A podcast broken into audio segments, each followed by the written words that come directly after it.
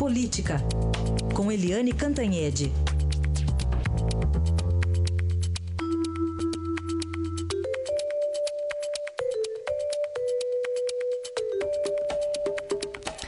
Muito bom dia, Eliane, como você tá? Bom dia, Carolina, Raíssen, ouvintes. Eu Bom tô dia. ótima. Mais uma vez, a gente se acostumando com a voz clara da Eliane chegando aqui aos nossos ouvidos. Bom, a gente vai começar falando sobre Alexandre de Moraes. A gente tinha uma expectativa da, da inclinação dele em relação ao voto e à prisão, né, na segunda instância. E ontem ele fez essa sinalização, né? Olha, ele deixou claríssimo, não foi só uma sinalização, É. ele bateu o martelo dizendo o seguinte, que ele é a favor da prisão depois da condenação em segunda instância.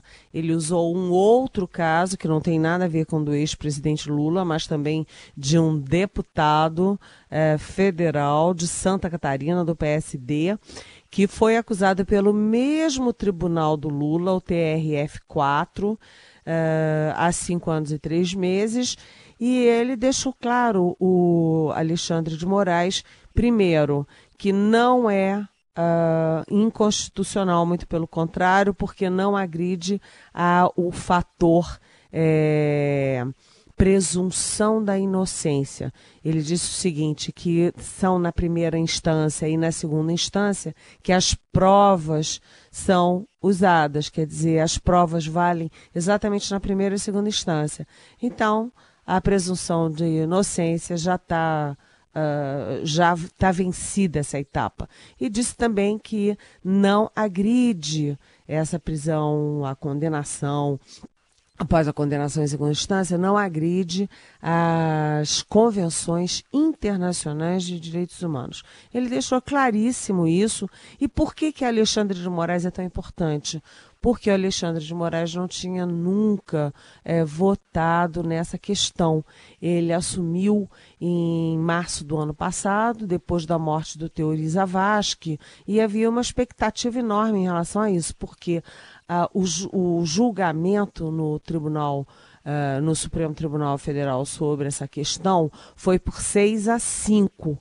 Né? E se o Alexandre de Moraes votasse diferentemente do Teori Zavascki, que morreu, ele entrou na vaga do Teori, eh, isso inverteria, o placar inverteria e passaria a ser 6 a 5 contra a prisão em segunda instância. Então foi um voto muito decisivo e uma grande derrota ontem para a defesa do ex-presidente Lula, que entrou na sexta-feira passada com um habeas corpus preventivo, exatamente questionando essa decisão do Supremo eh, de prisão após a decisão por um tribunal. Então foi um voto muito importante. Pens- Pensando nessa, nesse after aí, nesse day after que pode acontecer, a, a sinalização da ministra Rosa Weber, eh, como é que você entendeu, ou como é que a gente pode também pensar num quadro daqui para frente?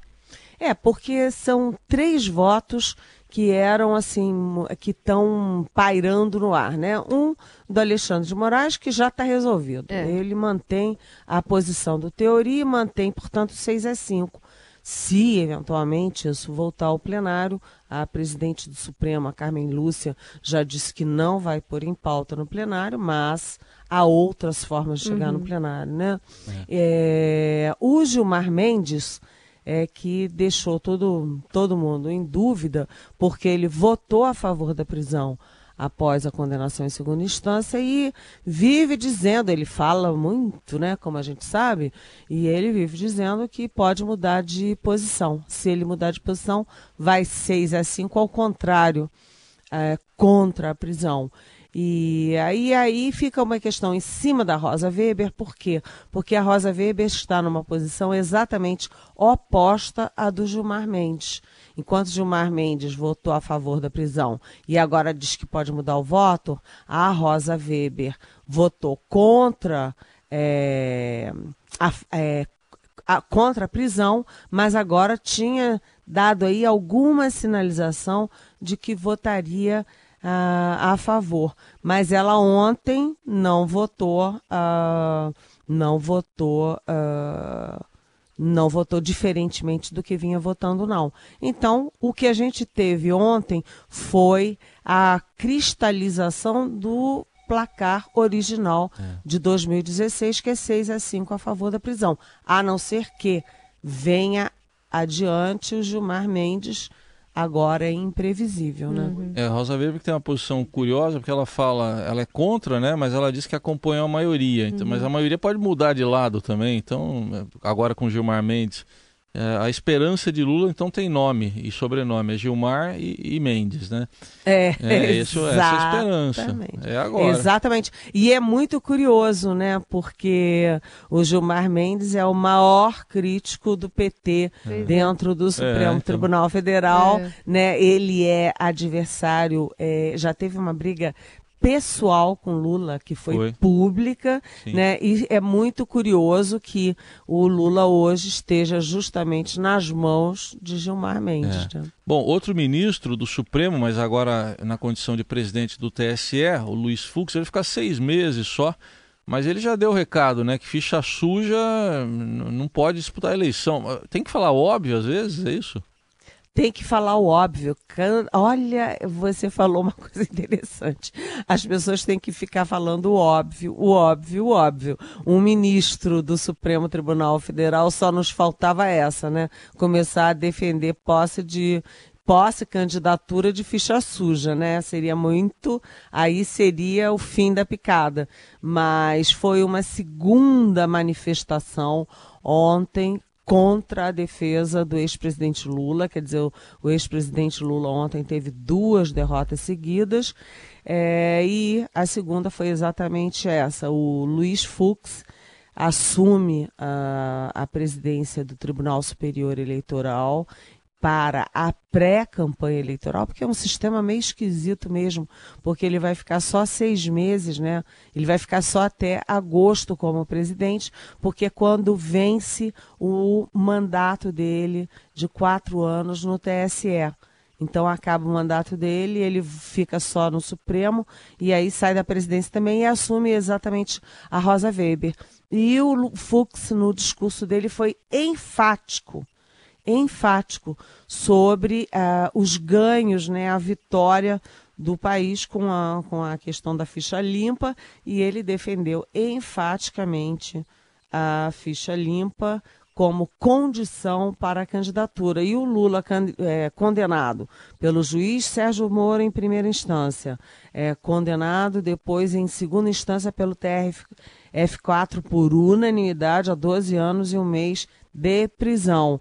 Ele, obviamente, evidentemente, escancaradamente, ele é ficha suja. Então, foi um recado claro do Luiz Fux ao Lula, que teve duas derrotas seguidas no mesmo dia. Bom, Brasília, que tem passado por bons bocados, a gente tem desabamento de um viaduto que aconteceu ontem na hora do almoço, e você até listou ontem, né, o racionamento de água, colocando na conta também além da, da ponte. E o, o estádio, né? Ao, ao, mesmo tempo que a gente tem um viaduto caindo e todas essas condições é, acontecendo no Distrito Federal, pelo menos a gente tem um estádio mais caro do mundo também, né, Eliane? Ainda bem, né? Olha, gente, é, eu acho que a queda desse viaduto tem duas coisas importantes. Uma é que Deus não é só brasileiro, mas como brasiliense, né? Porque é uma. Vocês, não sei se vocês conhecem Brasília, Sim. mas é, esse viaduto ele é bem central em Brasília. Ele é muito central. Ele fica pertinho da rodoviária, pertinho de um shopping que é muito popular, é o primeiro shopping de Brasília. Né? É uma região em que tem muito transeunte. Você sabe que Brasília não tem ninguém andando na rua, mas ali tem. ali tem Ali, é porque é perto da rodoviária, né? É perto da rodoviária. Tem muito carro parado. É. E embaixo do viaduto, não apenas tinha carro parado, gente andando, como tinha um restaurante. É. E era hora do almoço. É. E você não teve ninguém nem machucado, nem morto, graças a Deus. Agora, a segunda questão é a seguinte: é que chama a atenção é que Brasília teve é, dois ex-governadores presos.